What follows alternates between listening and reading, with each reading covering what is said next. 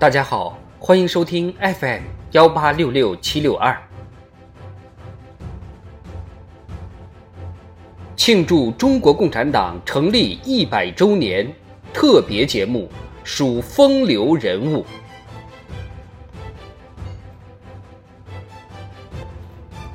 跟着党抗战到底的马本斋。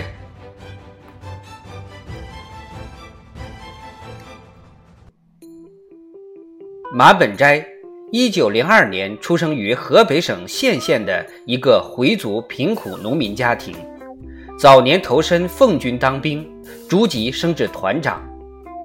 一九三一年九一八事变后。他因不满国民党蒋介石政府奉行的对日不抵抗政策，毅然弃官卸甲，回到故乡河北省献县东辛庄。卢沟桥事变后，日本侵略军很快进入马本斋的家乡河北献县一带，烧杀淫掠，无恶不作。马本斋随即在家乡组织回民抗日义勇队。奋起抵抗日本侵略军。一九三八年四月，他率队参加八路军，所部改编为冀中军区回民教导总队，他任总队长。一九三八年十月，马本斋光荣地加入了中国共产党。一九三九年，回民教导总队改编为八路军第三纵队回民支队，马本斋任司令员。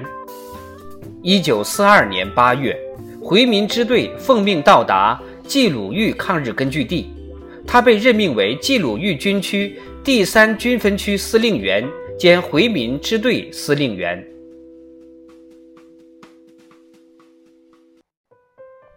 一九三七年至一九四四年间，马本斋指挥所部回汉战士同日伪军作战，进行了大小战斗八百七十余次。消灭日伪军三点六万余人，令敌人闻风丧胆，被毛泽东誉为百战百胜的回民支队。因长期转战，马本斋积劳成疾。一九四四年一月，在回民支队奉命开赴延安前，他抱病为部队做了最后一次动员报告，叮嘱同志们要跟着党。跟着毛主席抗战到底。同年二月七日，马本斋病逝于冀鲁豫军区后方医院，终年四十二岁。